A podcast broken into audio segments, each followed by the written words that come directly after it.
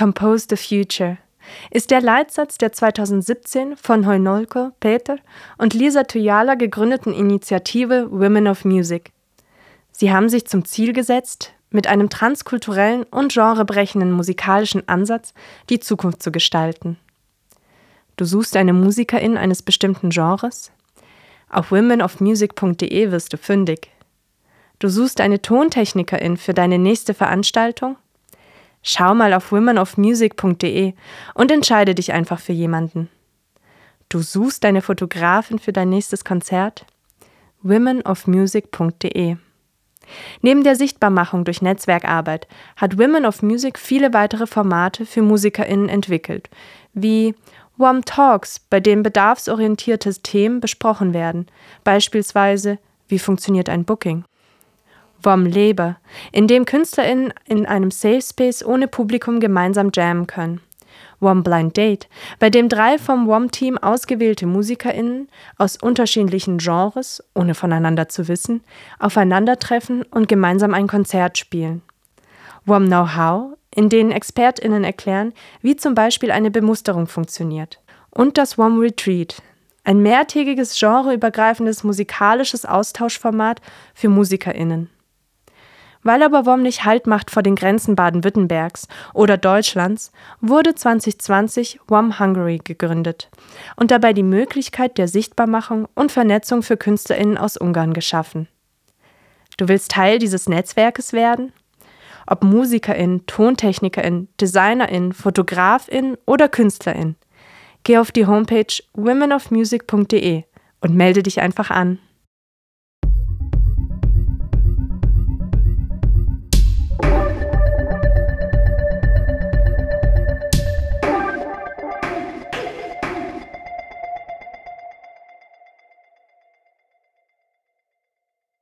Hallo, liebe Zuhörerinnen und Zuhörer.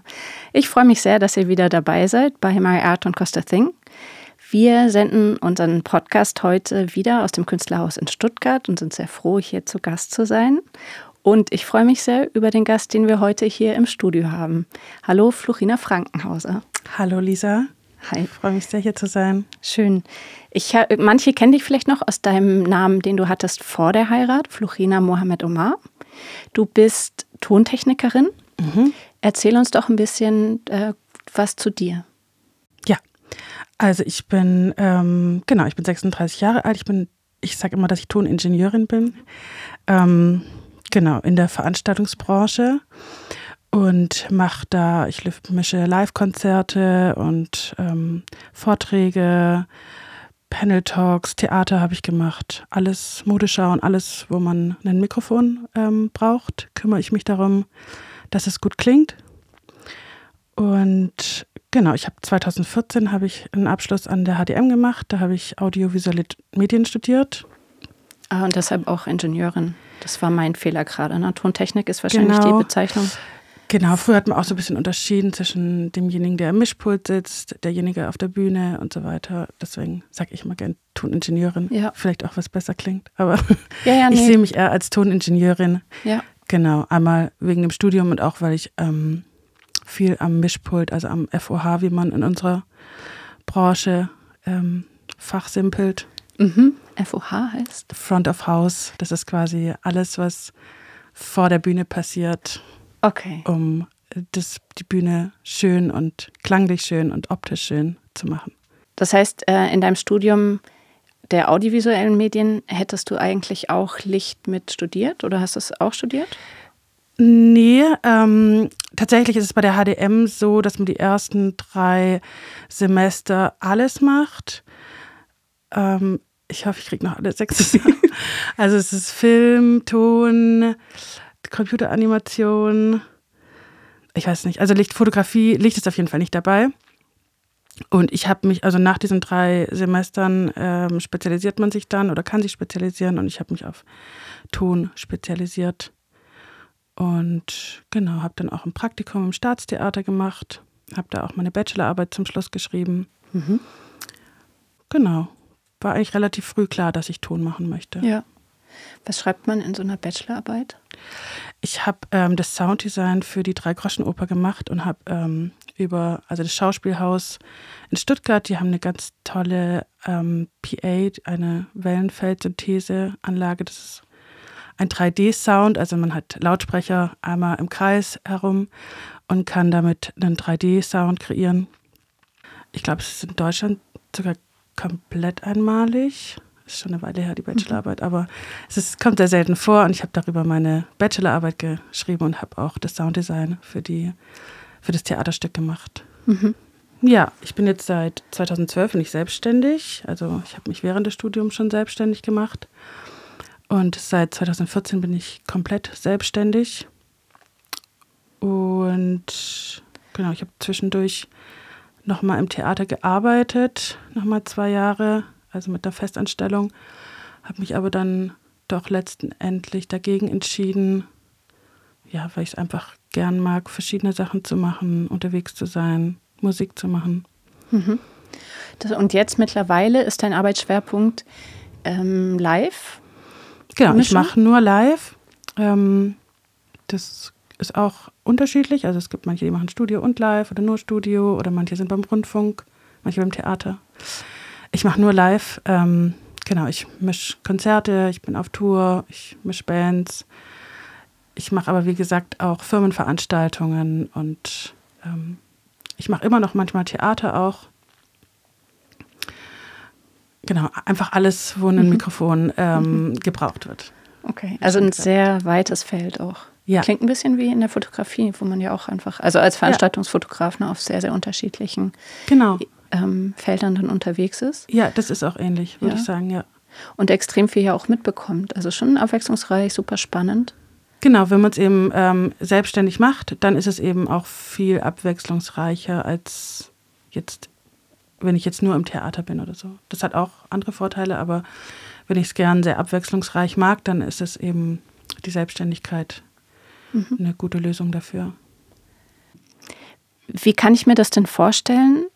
Musst du deine Kunden, hast du deine Kunden alle selber auch kennengelernt oder hast du eine Art Agentur, die dich auch vermittelt?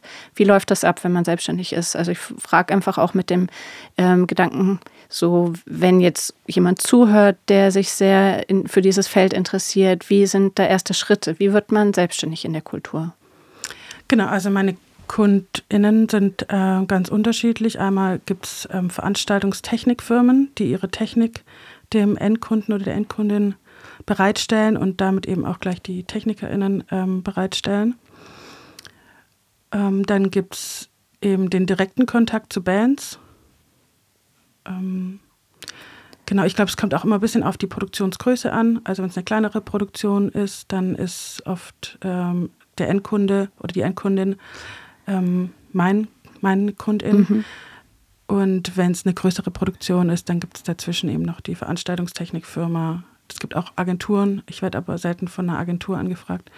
Ja, dann eben von der Veranstaltungstechnikfirma. Und es gibt auch Locations. Also ich habe auch schon direkt für Locations ähm, gearbeitet. Mhm. Genau, es ist ganz unterschiedlich eigentlich. Und also ich bin damals in die Selbstständigkeit tatsächlich über das Theater reingekommen. Ich habe eben da meine Bachelorarbeit, wie schon gesagt, geschrieben und ähm, hatte dann sehr guten Draht zu meinem Chef. Und es gab damals kein, keine freie Stelle im Theater. Und der hat mir dann ein bisschen in die Selbstständigkeit geholfen. Es gab einen anderen Kollegen im anderen Haus, der 50 Prozent im Theater war und 50 Prozent selbstständig. Und den hat er gebeten, mir so ein bisschen zu helfen. Der hat dann damals ein gutes Wort für mich bei einer sehr, sehr großen Veranstaltungstechnikfirma, also eigentlich einer der größten hier im Umkreis, angefragt. Und für die dürfte ich dann relativ schnell auch Jobs machen und auch relativ viele. Also ich habe ähm, am Anfang fast nur von denen gelebt und mhm. wenig mhm. andere Sachen und hatte dann so die Möglichkeit, langsam auch neue Kunden und Kundinnen dazu zu bekommen. Ja, hier im Umkreis genau. heißt Stuttgart. Also diese Veranstaltungstechnikfirma, ähm, die gibt es tatsächlich in ganz Deutschland, aber ähm, ja, ich habe für die, also die haben einen Sitz in Stuttgart und für die, mhm. Stuttgarter Firma habe ich ähm, Ja. dann sehr viel gearbeitet. Ich frage nur, weil wir das von, glaube ich, noch nicht erwähnt haben. Du bist ähm, einfach in Stuttgart ansässig und ähm, bist hier geboren oder aus, in Baden-Württemberg geboren. Genau, also ich bin in Ja. Stuttgart ansässig, ansässig und meine Firma ist in Stuttgart und ich bin in Tübingen geboren. Ähm, ich habe aber auch KundInnen ähm, außerhalb von Stuttgart. Mhm. Ich habe auch im Saarbrückener Raum und auch eine Band aus Berlin. Also es ähm, ja, ich habe Mhm. eigentlich auch außerhalb von Stuttgart KundInnen, aber natürlich viel, viele hier, Ja. ich auch hier bin. Damit wir es auch am Ende nicht vergessen, deine Firma heißt Audiomar. Genau. Und für alle, die zuhören und dich vielleicht buchen wollen, Ja. auch für Workshops, weil du auch Workshops gibst, Ja. tatsächlich. Ne? Mhm. Also auch an äh, Universitäten oder ähm, äh, Musikhochschulen. Da kann man dich kontaktieren, da findet man alle Kontakte. Genau. dazu. Ja. Ähm, also genau, jetzt, jetzt kriegt man schon ein bisschen mit, das ist einfach auch ein ganz langer Prozess, dann einfach Kontakte auszubauen. Ja. Und ähm, einerseits ne, durch schon bestehende ähm, Geschäftsbeziehungen, die man hat, also sich langsam nach und nach ne, auch so auszuweiten, sich auch wahrscheinlich durch dein Privatleben. Ne? Ich kann mir vorstellen, dass du einfach auch so in deiner Freizeit super gerne dann in, ähm, weiß ich nicht, zu Konzerten gehst und da auch wahrscheinlich ähm, Menschen kennenlernst oder Kontakte machst oder eher Das nicht kam so? erst später. Das kam jetzt erst in den letzten Jahren. Am Anfang war das schon ein größerer Kampf. Und man musste sich da so seine Jobs ähm, erkämpfen und viel ähm, Leute auch anschreiben, also Veranstaltungstechnikfirmen auch anschreiben. Und ähm, ja, es war einfach viel Mundpropaganda und durch das gute Arbeiten ähm, hat man da neue Kontakte ähm, geschmiedet. Bei mir war es schon damals so, dass es auch dann etwas länger gedauert hat, weswegen ich dann auch nochmal eine 50-Prozent-Stelle im Theater angenommen habe, weil das ist natürlich einfacher, wenn man Mhm. eine, eine feste Arbeit hat und dann gleichzeitig selbstständig ist. Aber jetzt gerade ist ähm, durch diese Corona-Zeit und dadurch, dass ganz viele Menschen die ähm, Veranstaltungsbranche verlassen haben, eine super Zeit, um sich selbstständig zu machen. Mhm. Und deswegen ist vielleicht auch eine Chance, dass Frauen jetzt die Branche fluten. Das, ähm, das hast du vorhin so in einem Nebensatz gesagt. Ähm, war das ein Grund für dich, warum das auch so schwierig war, dass du da als Frau reingehst in dieses Feld? Ich kann es natürlich nur aus meiner Perspektive sagen. Ich glaube schon, dass zu der Zeit, als ich mich selbstständig gemacht habe, es generell vielleicht auch bisschen schwieriger war als jetzt. Man einfach ähm, noch ein bisschen mehr kämpfen musste. Aber natürlich gab es extrem viel Skepsis ähm, mir gegenüber. Und ich war auch wirklich weit und breit die einzige Frau. Mittlerweile kenne ich ein paar mehr Frauen, die sich jetzt auch trauen und das ist super. Aber damals ähm, war ich für ganz viele Männer, die auch seit Jahrzehnten schon in dem Bereich waren, die erste Frau, der sie begegnet sind. Und da gab es einerseits natürlich auch Männer, die das total cool fanden und total toll, aber es gab eben ganz viele Männer, die es überhaupt nicht verstanden haben. Mhm. Und Du hast, genau, du hast mir das im Vorfeld erzählt. Also äh, geschätzt arbeiten in der Tontechnik oder unter den ToningenieurInnen ähm, 5% Frauen und In- 95% Männer. ja, also in der Veranstaltungsbranche arbeiten weniger als 10 Prozent Frauen. Okay. Aber in der Veranstaltungsbranche gibt es natürlich auch ähm, nochmal andere Berufe, wo sich Frauen vielleicht ein bisschen mehr trauen. Also ich bei der Tontechnik weiß ich nicht genau, aber ich schätze mal, dass es auf jeden Fall weit weniger als 10 Prozent sind. Mhm. Vielleicht fünf oder vielleicht auch nur zwei oder drei Prozent. Also ja. genau. Und wie ist es dann, in so einem Feld zu arbeiten, das so dominiert ist von einfach, ne, also ähm, sehr männerdominiert ist oder beziehungsweise es könnte ja auch ne, ähm, umgekehrt passieren, dass man ähm, ähm, einfach ein sehr unausgeglichene äh, Verhältnisse hat, was die Geschlechter betrifft. Wie war das denn für dich? Wie gesagt, es gab durchaus auch positive Erfahrungen und auch Männer, die das ganz toll fanden, ähm, dass jetzt Frauen da sind. Aber es gab eben auch viele Männer, die überfordert waren damit. Und es gab eben auch Männer, die sehr, sehr diskriminierend waren. Also ich hatte eine Erfahrung, da war ich in einer Veranstaltungsstätte, die gibt es mittlerweile nicht mehr. Und war da gebucht von, ein, von dem Veranstaltungs, ähm, von der Veranstaltungsfirma. Und die anderen Kollegen, es waren nur Kollegen, ich muss es gar nicht gendern. Genau, also die anderen Kollegen, ähm, die wussten nicht, dass ich komme und die waren da gerade auf der Bühne am Machen und ich kam dann und bin direkt ins Mischpult gegangen. Und dann haben die von der Bühne runtergeschrien, ich soll ähm, Finger weg vom Mischpult, das Catering ist da hinten und so. Und als ich auch mehrfach gesagt habe, ich bin hier als Toningenieurin mhm. gebucht, kam sie und haben mich angeschrien, weg, weg vom Mischpult und so. Also es war wirklich, ähm, das war so eine der krassesten Erfahrungen, würde ja. ich sagen. Und also auch richtig aggressiv. Und ähm, genau. Hinterher waren sie dann ganz zahm, nachdem ich dann, das war ein Festival, das gemischt habe, kamen sie dann, oh, du hast ja so toll gemischt und das hätten wir gar nicht gedacht von der Frau und sowas. ah. ja. Oh mein Gott. Ähm, solche, also das war jetzt so die krasseste Geschichte, aber ich habe viele ähm, Geschichten in die Richtung erlebt. Mhm. Ich habe auch einmal ähm, in, auch in einer anderen Veranstaltungsstätte, die gibt es auch noch, gearbeitet. Da habe ich eine Band mischen sollen und war auch für eine Veranstaltungstechnikfirma da. Und die hatten einen Manager dabei. Und ähm, mein Vorgesetzter hat dann mich vorgestellt als Toningenieurin, die heute Abend die Band mischt. Und der Manager hat mir dann von oben von der Bühne durch die Haare gewischelt und hat gesagt, oh, du bist aber süß. ja, keine Ahnung. Und das, also, ähm, mit solchen äh. Situationen war ich auch, obwohl ich eigentlich schon mich als schlagfertige Frau ähm, bezeichnen würde, war ich total überfordert. Ja. Also da fällt einem in der Minute auch überhaupt nichts ein. Ich hatte Glück damals, dass der dieser Vorgesetzte von mir das auch total daneben fand und was gesagt hat. Aber ganz oft sagen eben die Männer auch nichts, wenn mhm. sowas passiert. Mhm.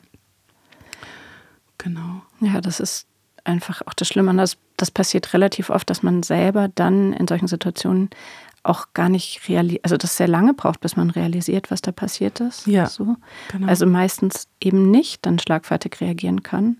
Und dann aber, also weil das ja auch, was ist denn das? Also so eine komische Situation einfach. Ja.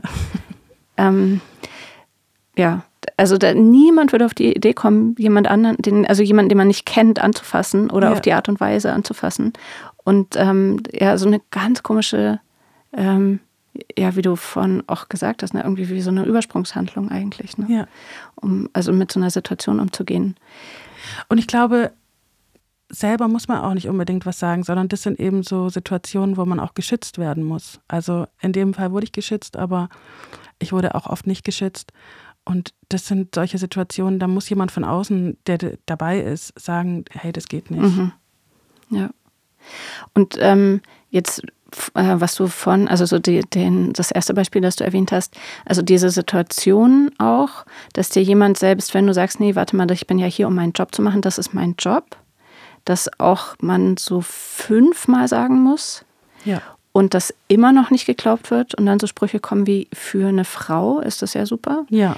Das war, also das können sich, glaube ich, viele auch gar nicht vorstellen, warum das denn jetzt so schwierig ist. Ne? Wenn man auf, für das, was man studiert hat, was man sein ganzes Leben lang macht, indem man einfach krasse Expertise hat, ja. das vermehrt, also einfach dreimal so deutlich rechtfertigen muss, wie jeder andere Typ, der wahrscheinlich halb so viel Qualifikation hat ja. Oder selbst wenn er gleiche Qualifikation hat, dass einfach diese Last nicht tragen muss, das nach außen die ganze Zeit zu betonen. Ja. Ne? Was ich kann, das, was ich hier tue. Guck genau. bitte nicht so hin. Und das kann ich mir auch vorstellen, dass Leute dann auch immer dreimal so genau hingucken, ne? ob du das jetzt richtig machst und ob du da keine Fehler machst. Das auf jeden Fall. Also man muss sich als Frau natürlich ähm, besonders auch beweisen. Und ähm, Genau, also es gibt auf jeden Fall diesen, diesen krassen Sexismus, den man sich irgendwie gar nicht vorstellen kann und wo man irgendwie nur den Kopf schütteln kann. Und das war zu der Zeit, wo ich angefangen habe, ganz besonders stark. Was ich aber mittlerweile auch schwierig finde, ist dieses, ähm, also in der queeren Szene nennt man das Rainbow Washing, mhm. sind eben die Kundinnen, die sich damit schmücken, ähm, für Gleichberechtigung zu stehen oder mit Flinterveranstaltungen und so weiter, ähm, die dann aber den Feminismus oder den, die Unterstützung nicht wirklich leben. Also wenn es dann hintenrum irgendwie um Bezahlung geht, um Arbeitsbedingungen, ähm, mhm. die denn da das eben nicht leben. Und die, mhm. wenn sie dann irgendwie einen günstigeren Mann oder so finden, dann doch den günstigeren Mann nehmen. Das ähm, gibt es eben jetzt gerade auch viel. Und das finde ich auch schwierig. Also gut, dass du das erwähnst, auf jeden ja. Fall. Das sind so bestimmte ähm, ja, Entschuldigungen, die man dann auch immer, also auch zum Beispiel in der bildenden Kunst auch trifft, ne, wenn man eigentlich so, ich meine es ja gut und das muss ja reichen und das reicht dann aber nicht, ne, da gehört eben mehr dazu. Und ich gebe dir ja auch eine, eine, eine, Fläche, du kannst ja hier, du bist ja eine Frau, du, jetzt bei mir mhm. kannst du üben, jetzt kannst du so, also auch ein bisschen die Attitude. Mhm. Mhm. So auch, ja, nee, es ja. geht nicht ums Üben, ja. es geht ums darum Leben, also ja. davon leben können. Genau. Hm. Also jetzt ist ja das äh, ist, glaube ich, auch ein großes Missverständnis nach außen hin. Ich glaube, dass man jetzt so als äh, Musikhörerin gar, gar nicht unbedingt immer so mitbekommt, dass die Musik insgesamt sehr männerdominiert ist. Also wenn man sich Bookings zum Beispiel anschaut, da gab es in den letzten Jahren ein bisschen mehr Aufmerksamkeit dazu, zu dem Thema. Und man ja. hat so einen ganz komischen Eindruck oft, dass in der Kultur, vielleicht weil es um so idealistische Inhalte geht, die Verhältnisse alle sehr ideal sind und sehr ausgeglichen sind und das ist oft aber gar nicht der Fall. Mhm. Ähm, mich überrascht ein bisschen, ähm, dass, dass, diese, dass die Verhältnisse immer noch so sind, weil ja eigentlich Musik, also jetzt für mich, ähm, ähm wenn ich mir das so überlege, oder auch äh, Tontechnik, ähm, ein super Arbeitsfeld ist für Frauen oder super, äh, ne, super interessant, super ähm, ähm, inno, naja, nicht innovativ, aber so, ne, indem man sich einfach sehr viel, sehr viel ausprobieren kann, sehr kreativ, gut weiter, ja. sehr mhm. kreativ, mhm. sehr viel weiterentwickeln kann. Ja. Was meinst du denn, woran das liegt, dass das so, also für mich es schließt sich das einfach überhaupt nicht logisch, warum da hauptsächlich Männer arbeiten.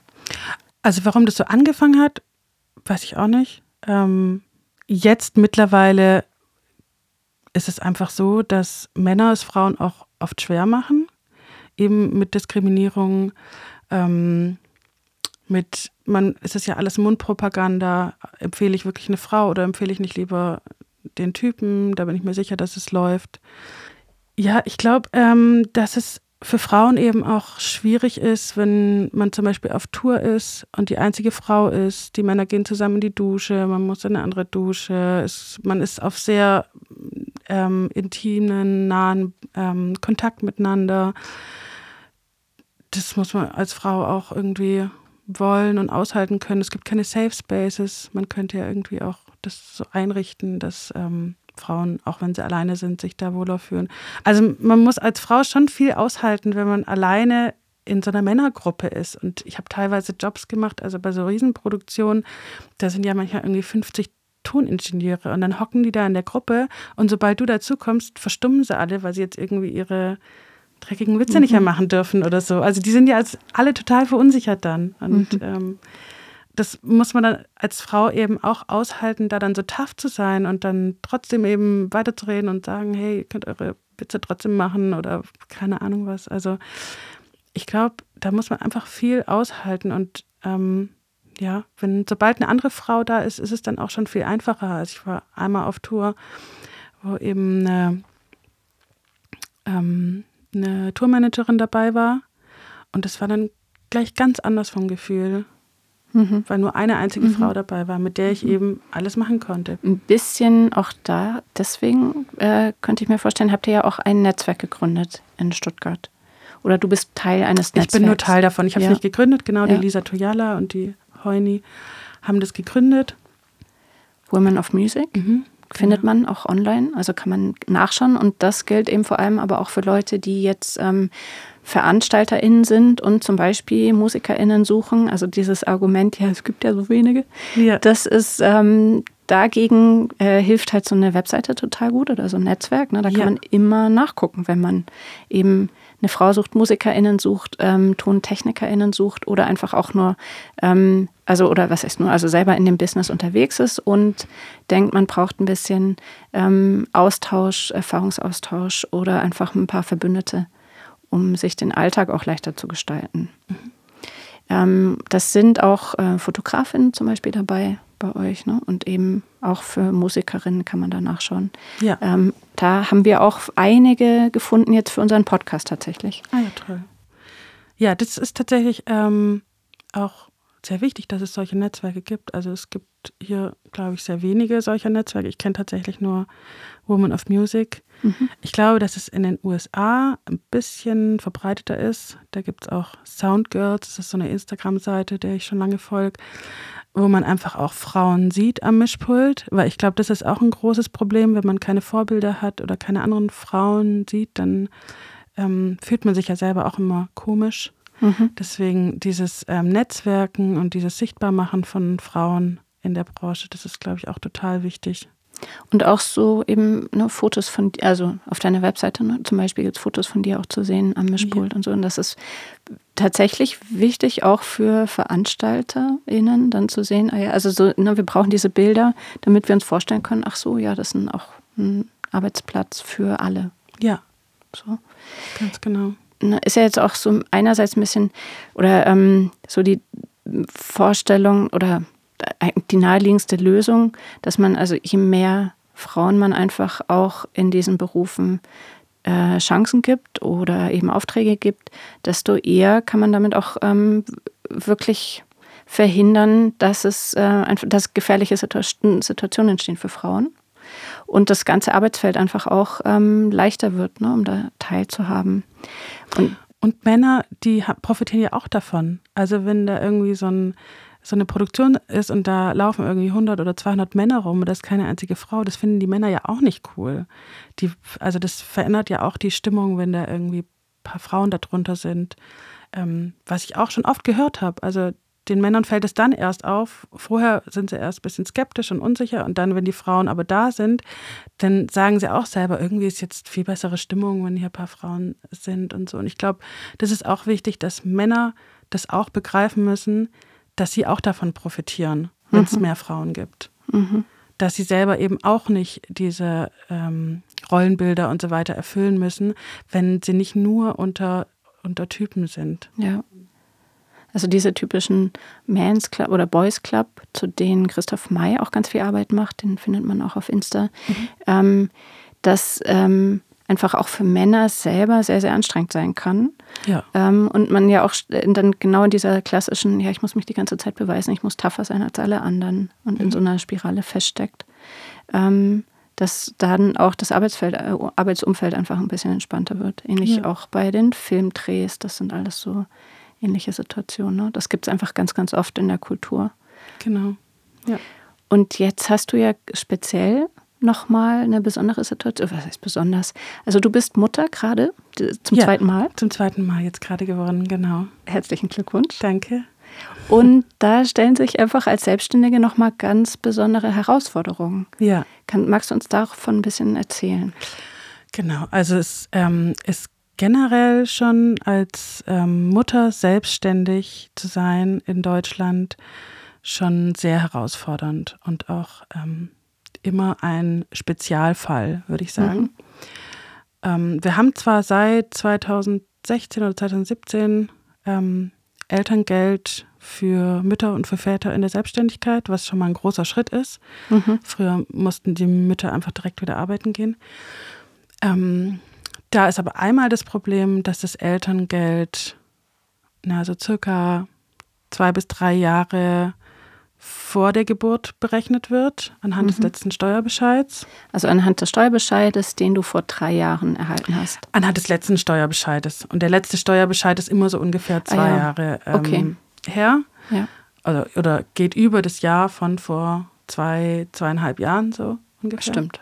Ja. Ähm, genau bei Angestellten ist es ja wirklich das letzte Jahr bis zur Geburt, also genau das letzte Jahr. Das heißt, man kann während der Schwangerschaft nochmal richtig arbeiten, um fürs Eltern, ähm, für die Elternzeit mhm. mehr Geld zu bekommen. Das können wir nicht. Wir müssen quasi schon drei Jahre vorher wissen, dass wir in drei Jahren schwanger sein oder in drei Jahren ein Kind gebären wollen und müssen in dem Jahr eben viel arbeiten. Mhm. Oder jetzt so Sachen wie in der Inflation, wo natürlich ähm, auch die Tagessätze sich total erhöht haben und man das ja auch braucht, ähm, krieg ich habe jetzt das Elterngeld von einem Steuerbescheid von vor so und so vielen Jahren. Ja, also von Corona eigentlich, ne? Ich krieg, ja, Corona ist ähm, eine Ausnahme, aber ich krieg von 2019. Mhm. was natürlich eine ganze Weile her ist. Mhm. Das liegt daran, weil ich zwischendurch nochmal in Elternzeit war, weil meine zwei Kinder sehr nah aufeinander gekommen sind. Also ist das auch nochmal ein spezieller Fall. Aber genau, ich kriege auf äh, anhand des Steuerbescheides von 2019 kriege ich ähm, das Elterngeld. Das ist ja schon mal verrückt. Äh, ja, also da kann man einfach genau. gar nicht mehr davon sprechen. Von, also von, oder beziehungsweise eine große Herausforderung wirklich für Familienplanung. Das ist wirklich sehr, sehr weit gefasst dann. Ja, das ist eine große Herausforderung. Und die zweite Herausforderung ist der Mutterschutz, mhm. der ja eigentlich Mutterschutz heißt, um die Mütter zu schützen in diesen sechs Wochen vor der Geburt und acht Wochen nach der Geburt. Bei ähm, Arbeitnehmerinnen ist es so, dass sie von der Krankenkasse bis zu 13 Euro am Tag bekommen und der Arbeit, die Arbeitgeberin ähm, bezahlen quasi den Rest, dass man die, das Einkommen hat, was man vor der Geburt hatte, dass man in dem Mutterschutz quasi keine Verluste hat. Bei Selbstständigen ist es so, man muss eine Versicherung abschließen, äh, eine Tagegeldversicherung die, wann schließt man die ab? Wenn man weiß, dass man schwanger ist? Oder also ich hatte sie tatsächlich schon, deswegen kann ich es nicht so genau sagen. Mhm. Ich weiß nicht genau, ob man es in der Schwangerschaft noch abschließen kann oder nicht. Mhm. Da will ich jetzt okay. nichts Falsches zu sagen. Aber einfach extrem gut zu wissen, weil ich wirklich, also sehr viele, ich bin also sehr ähm, überzeugt davon bin, dass viele Freundinnen von mir, die selbstständig sind, darüber einfach nicht Bescheid wissen. Ja. Das wird nicht, ne, es ist einfach gut, das mal zu hören, zu besprechen. Eine Tagegeldversicherung ist sowieso total wichtig weil ich hatte auch mal einen größeren Unfall. Deswegen habe ich die Tagegeldversicherung 2016, da hatte ich sie noch nicht. Mhm. Und dann konnte ich drei Monate lang nicht arbeiten und hatte da, ich hatte da Ausfälle von, weiß ich nicht, 10.000 mhm. Euro oder so. Und ähm, hatte eben keine Tagegeldversicherung. Deswegen als Selbstständige, ah, als ja, Selbstständige ist es eh eigentlich gut, eine Tagegeldversicherung zu haben. Ich kannte das auch gar nicht. Ich kenne so die Berufsunfähigkeitsversicherung, aber mhm. Tagegeldversicherung. Die macht man einfach bei seiner Krankenkasse. Mhm. Muss man irgendwie, keine Ahnung, 50 Euro mehr im Monat bezahlen oder sowas. Und ähm, hat dann eben diese Tagegeldversicherung. Ähm, genau, und die bezahlt auch den Mutterschutz, auch Betrag X, je nachdem, was für ein Einkommen man hatte. Ähm, und man es fehlt einem aber quasi dieser Restbetrag, den normalerweise der Arbeitnehmer bezahlen würde, ja, mhm. der Arbeitgeber, Entschuldigung, mhm. der Arbeitgeber bezahlen würde, dass man eben auf diesen vollen Betrag kommt. Und dieser ähm, Betrag von der Krankenversicherung, der ist recht niedrig, also der ist viel niedriger als das Elterngeld zum Beispiel. Und man darf in dieser Zeit aber nichts dazu verdienen. Das heißt, man, es wird davon ausgegangen, dass man vorher gespart hat, also so wurde es mir auch gesagt, bei der Elterngeldstelle. Ich hätte in der Zeit noch Elterngeld von meinem letzten Kind bekommen. Das wurde mir aber gestrichen, weil ich ja schon den Mutterschutz bekomme. Und ähm, habe dann eben gesagt, ja, bei mir fehlt ja der Teil vom, vom Arbeitnehmer. Ähm, und dann wurde eben gesagt, ja, aber es sind beides Einkommensersatzleistungen. Und ähm, es wird davon ausgegangen, dass man als Selbstständige gespart hat für den mhm. Mutterschutz. Mhm. Und das ist natürlich auch eine krasse Aussage, vor allem nicht jede plant ihre Schwangerschaft. Mhm. Und oder es ist auch einfach nicht möglich, ne? Das ja. Ja. Und ähm, viele können auch aus unterschiedlichen Gründen in der Schwangerschaft nicht mehr arbeiten. Also ich habe recht viel gearbeitet in der Schwangerschaft, wahrscheinlich auch mehr als vielleicht gesund ist. Aber es gibt viele, die können das nicht, weil es ist ja schon auch eine körperlich anstrengende mhm. Ar ähm, ja. eine Arbeit. Es geht meistens geht so ein Tag eben bis zu zehn Stunden. Ähm, und auch allgemein gesagt, ne, wie dein Fall war jetzt zum Beispiel auch so, ne, wenn man dann zwei Kinder hat, dann würde das ja bedeuten, also wenn man beispielsweise ein Jahr zu Hause ist, bis man dann einen Kita-Platz bekommt, das auch noch, ne, genau. dann hat man extrem wenig Zeit. Also du müsstest dann eben wieder diese fünf Jahre, bevor man sagt, hey, ich will jetzt ähm, Kinder bekommen, ja. ähm, nutzen, um dir Geld anzusparen, zu arbeiten, dann ist man meistens ja auch noch, ähm, oder Einsteiger, je nachdem, wie lange man schon im Beruf ist, ja. verdient grundsätzlich weniger als dann später. Ähm, und ich, ja, also wie soll das möglich sein? Und, und dann, dann, war ja jetzt gerade auch Corona. Wir haben ja alle, also in unserer Branche, wir haben ja alle unsere Ersparnisse dafür investieren müssen, um Corona zu überleben, muss man ja auch sagen. Ja, also und ich finde auch grundsätzlich ähm, ist immer so die Vorstellung, was man ja auch bei den ähm, Mindestbeträgen der Krankenkassen merkt, die Vorstellung, dass Selbstständige äh, immer Gutverdiener sind, ist ja in der Kultur überhaupt nicht haltbar. Mhm. Ähm, und auch sicher in anderen Bereichen ist es ja nicht so, ne? Ganz genau, ja. Vor allem Solo-Selbstständige sind ja eben oft KünstlerInnen oder Menschen mhm. aus dem Kulturbereich, weil es da einfach wenig Möglichkeiten gibt, angestellt zu sein und trotzdem eben diese Vielfalt zu genießen. Mhm. Und da sind oft Menschen dabei, die nicht so viel verdienen, ganz genau. Das ist ja Gott sei Dank auch ein bisschen äh, mehr ins Bewusstsein gerückt, auch in der Öffentlichkeit, auch durch Corona speziell. Und zum einen haben wir jetzt wirklich diesen Begriff einigermaßen geprägt, der Solo-Selbstständigkeit, den es vorher so auch nicht, der nicht bekannt war. Ja. Ähm, genau, und ich finde das ähm, sehr, sehr wichtig, da auch einfach drauf zu schauen. Und dann eben jetzt nochmal speziell die Situation, wie ist das, wenn man selbstständig ist und eben Mutter oder Eltern wird? Ja diese Abzüge oder diese ganzen ähm, ähm, seltsamen Regelungen, die es gibt, ne, auch im Zusammenhang mit dem Elterngeld, die sich nicht wirklich erschließen, ähm, das finde ich immer ganz erstaunlich, dass es da nicht viel mehr Aufmerksamkeit ähm, und viel mehr ähm, auch Widerstand dagegen gibt.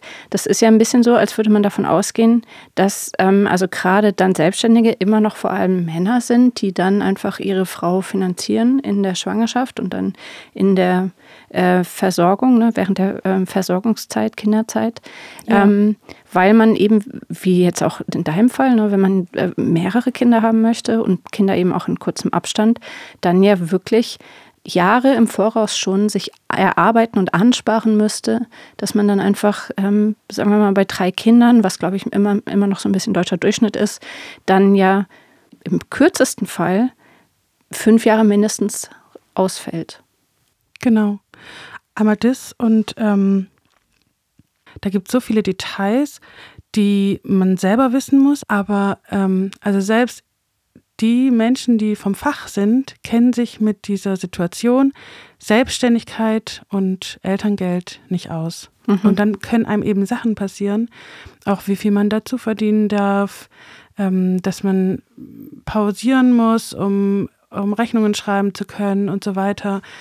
Ähm, das muss man alles wissen, damit man nicht plötzlich nach ähm, zwei Jahren oder nach 14 Monaten sind dann alles auch wieder zurückzahlen muss. Also dann wird dann nochmal nach nach dem Elterngeld nochmal festgestellt, wie viel haben, hat sie denn wirklich dazu verdient und wann und hier und da. Mhm.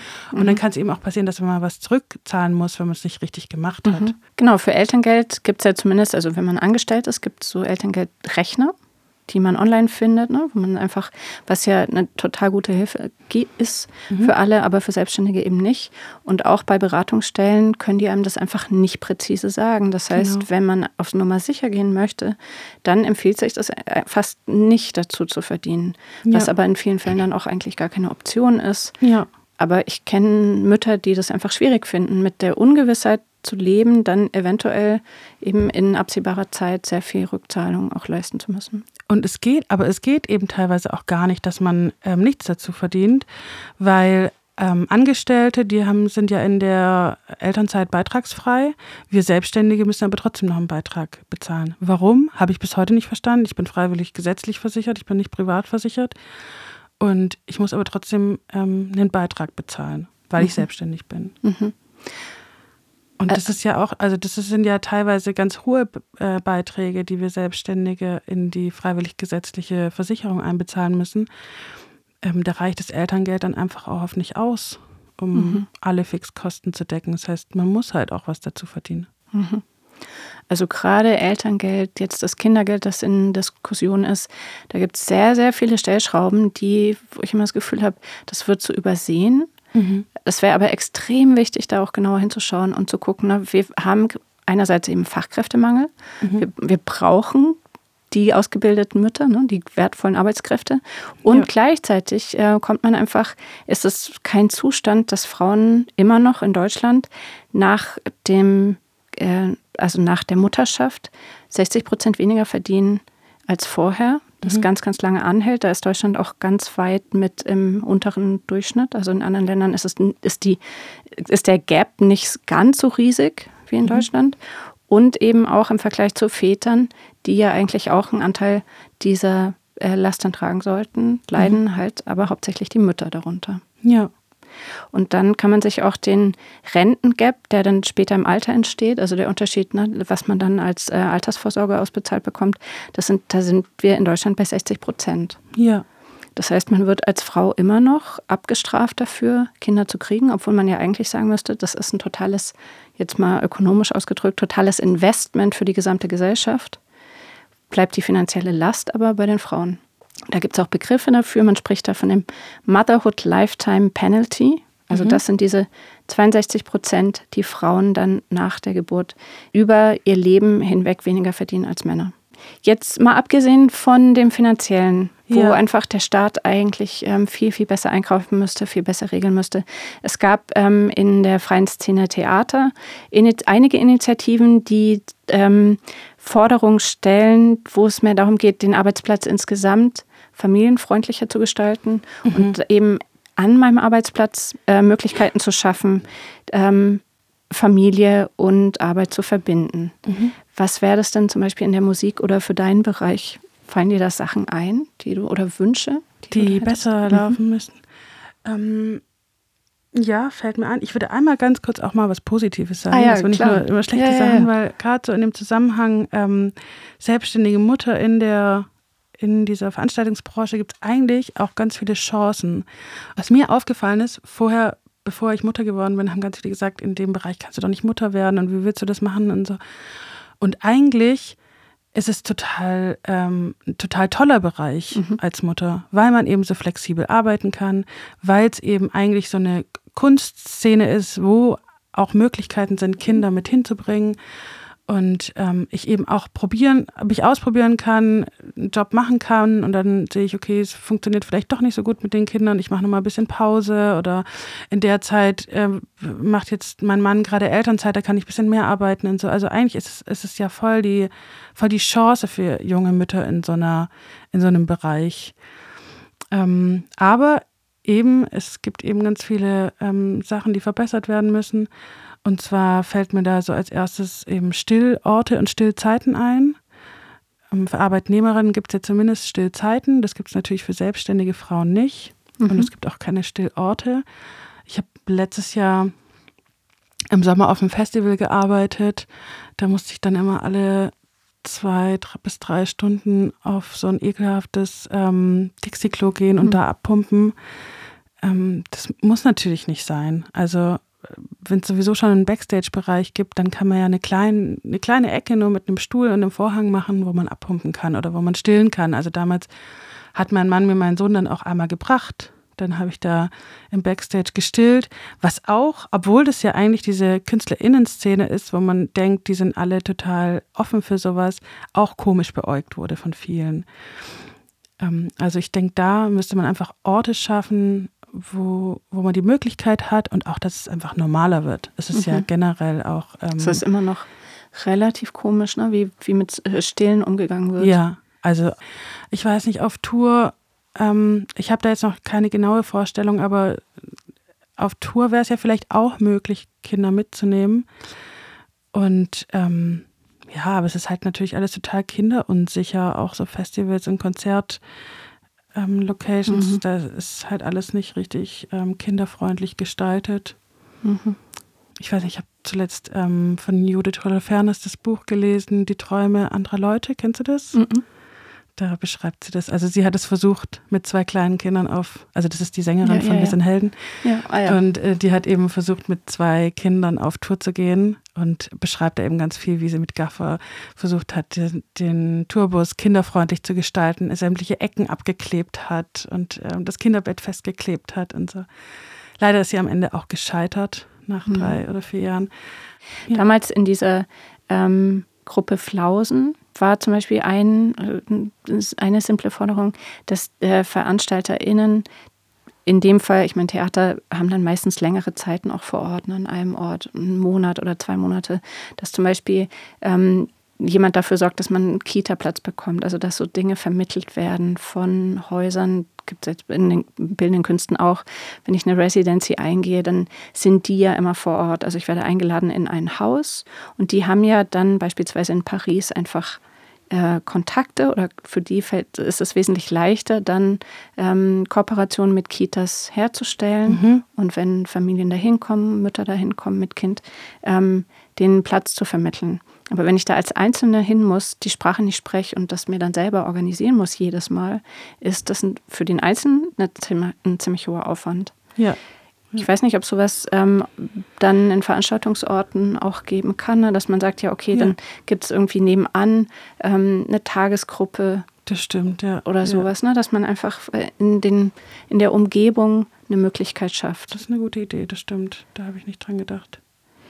Also ich glaube halt, je mehr Frauen dann da auch wirklich arbeiten und, mhm. die, und einfach diese Forderung stellen oder beziehungsweise Väter auch anfangen, ihre Kinder zu betreuen und sich ja. ne, dafür einfach auch dann ab einem gewissen Alter einfach auch ähm, dafür verantwortlich fühlen, komplett und nicht so als ah ja, unterstützende Maßnahme, sondern das als ja. eigene Aufgabe begreifen. In dem Fall verändert sich dann ja auch so ein Arbeitsplatz. Die auch mehr, also Väter, die sich eben gekümmert haben, die auch mehr Verständnis eben für solche Probleme haben. Ich hatte einmal auch einen ähm, Produktionsleiter, der scheinbar sich Kinder hatte und vielleicht auch mal auf die Kinder aufgepasst hat, der zu mir, das war da war ich noch ganz jung und äh, meinte da, ich muss die ganz schweren Sachen tragen, um allen zu zeigen, dass ich das kann und so. Und der hat damals zu mir gesagt, ich soll aufhören, so schwere Sachen zu tragen, weil ich auf meinen Beckenboden aufpassen muss. Und das fand ich so toll. Jetzt gerade, kurz nach der Geburt, habe ich ähm, letztens die Erfahrung gemacht, dass eine, ja, eine Firma zu mir gesagt hat, ja, weil ich auch gesagt habe, ich kann jetzt gerade noch nicht so schwer tragen wegen meinem Beckenboden. Ja, wie sollen wir das den Männern erklären? Die haben auch schon den ganzen Monat schwer getragen. Mhm. So, also mhm. es gibt schon auch ähm, ja, Männer, wenn die eben mit Kindern Kontakt hatten und äh, sich damit befasst haben, die dann auch ein viel größeres Verständnis dafür haben und auch bereit sind, für die Frau vielleicht ein bisschen mehr zu tragen, damit sie Kinder auf die Welt setzen kann, weil davon profitieren wir auch alle. Mhm. Also genau die Vorstellung eben, ähm, dass es ein Investment ist. Mhm. Ich wiederhole das so, weil ich eben von auch nochmal einen Artikel gelesen habe, wo man immer sagt, ja, in dem Moment, ähm, wo wir die Vorstellung haben, wir müssen dafür jetzt Aufwendungen leisten, mhm. dann fällt uns das ganz, ganz schwer. Und in dem Moment, wo man aber da von einer Investition spricht, wird sehr, sehr viel bereitwilliger auch was dafür getan. Mhm. Also wenn man sagt, hey, nee, das führt dazu, dass wir uns alle einfach sehr viel weiterentwickeln. Mhm. Genau. Das war ein super schöner Einblick in dein Arbeitsumfeld. Was meinst du denn, wäre wie könntest du dir Lösungen vorstellen oder was würdest du dir wünschen für die Zukunft? Also ich finde es ganz wichtig, dass wir Frauen uns vernetzen, weil das können Männer manchmal, glaube ich, ein bisschen besser als wir. Also wir müssen uns wirklich vernetzen und unterstützen und weniger versuchen, den Männern zu gefallen und uns da irgendwie so unsichtbar zu machen in, zwischen diesen Männern, sondern eben auch laut werden. Und ähm, Männer sprechen viel über ihre Gehälter, Frauen machen das gar nicht. Dass wir ähm, mhm. ja, uns auch mehr austauschen, dass wir eben nicht über den Tisch gezogen werden oder ja. schlechter behandelt werden als Männer. Das finde ich ganz wichtig. Ähm, von den Männern würde ich mir einen weitaus natürlicheren Umgang mit so einer Situation wünschen. Also weder total euphorisch positiv, wow, eine Frau und wir sind alles so gespannt, was jetzt kommt. Das erzeugt ja auch mega viel Druck, sondern einfach normal damit umgehen. Mhm. Das finde ich gerade hier in Deutschland ähm, irgendwie gar nicht so. Hier ist es einfach so mega exotisch. Und ähm, es wird einfach immer mega viel Tamtam -Tam drum gemacht, wenn, wenn eine Frau bei der Produktion ist. Wenn ich zum Beispiel in der Schweiz auf Tour bin, die gehen ganz anders damit um. Da gibt es auf der einen Seite mehr Frauen. Ähm, da gibt es eben auch die Ausbildung zur Tontechnikerin. Die gibt es hier gar nicht. Hier gibt es nur die Ausbildung zum Veranstaltungstechnikerin. Ähm, und da wird irgendwie viel normaler damit umgegangen. Ich weiß nicht, ob das mhm. kulturell bedingt mhm. ist oder ob die einfach, ähm, ja, ob da einfach mehr Frauen schon da sind, dass sie irgendwie moderner sind, aber da wird einfach ähm, viel natürlicher damit umgegangen, fand ich. Ähm, dann die Frauen auch an den Universitäten und an den Ausbildungen abholen, eben mit Workshops. Wir hatten damals an der HDM auch immer viele Workshops, auch mal mit einem Live-Ton-Ingenieur, durch den ich eigentlich so ein bisschen auch den Wunsch bekommen habe, das zu machen, weil das so cool war, der Workshop und so viel Spaß gemacht hat und wenn das natürlich auch eine Frau machen würde, dann würden sich natürlich auch die Frauen da ähm, mhm. mehr drin sehen und äh, hätten auch ein Vorbild, mhm. dem sie hinterher mhm. eifern könnten. Mhm. Also das finde ich irgendwie auch wichtig. Ja. Und auch eine große Verantwortung der Ausbildungsstätten tatsächlich, ja. ne, da einfach auch Vorbilder zu holen. Und auch von den Verbänden. Also ich habe heute nochmal bei den Verbänden nachgeguckt. Es gibt ja den Verband der deutschen Tonmeister, der heißt auch Verband der deutschen Tonmeister mhm. und nicht mhm. TonmeisterInnen. Es wird auf der Seite immer nur von Tonmeistern gesprochen. Mhm. Es, man sieht da eigentlich überhaupt keine Frauen. Mhm. Und dann gibt es noch den Verband der Veranstaltungstechnik, irgendwie so heißt der. Mhm.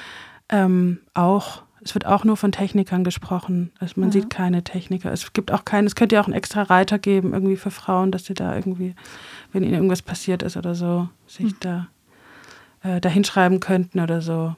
Also von den Verbänden würde ich mir das mhm. auch wünschen, dass sie da ähm, ja, sich öffnen. Mhm. Ja, ein größeres Bewusstsein dafür haben. Das macht genau. wirklich einen Unterschied. Ne? Gerade ist es wieder, ja. jetzt wird es wieder zurückgepusht, auch Gendern ist in einigen Städten jetzt verboten worden. Aber es hat einfach wirklich Auswirkungen darauf, ob ich mich da willkommen fühle oder nicht. Ja. Das wird immer so abgetan, als wäre das so eine sprachverstandene Kleinigkeit oder Nebensache.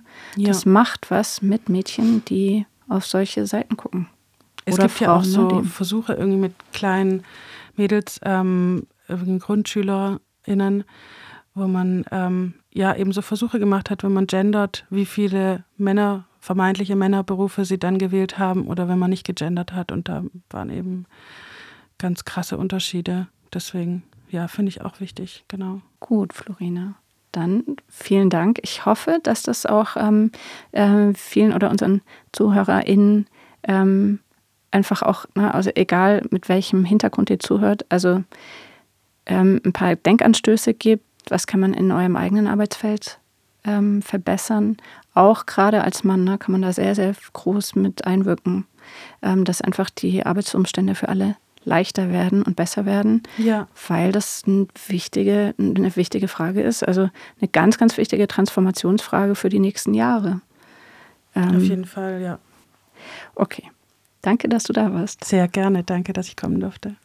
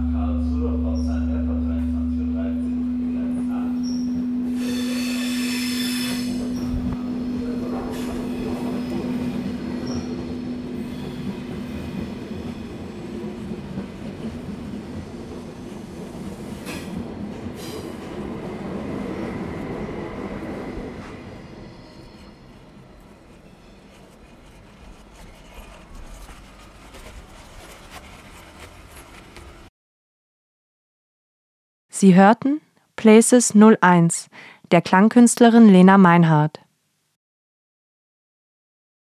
Dieser Podcast wird gefördert durch die Stadt Stuttgart, die Stadt Karlsruhe, die Wüstenrot Stiftung, die LBBW Stiftung und das Popbüro Region Stuttgart.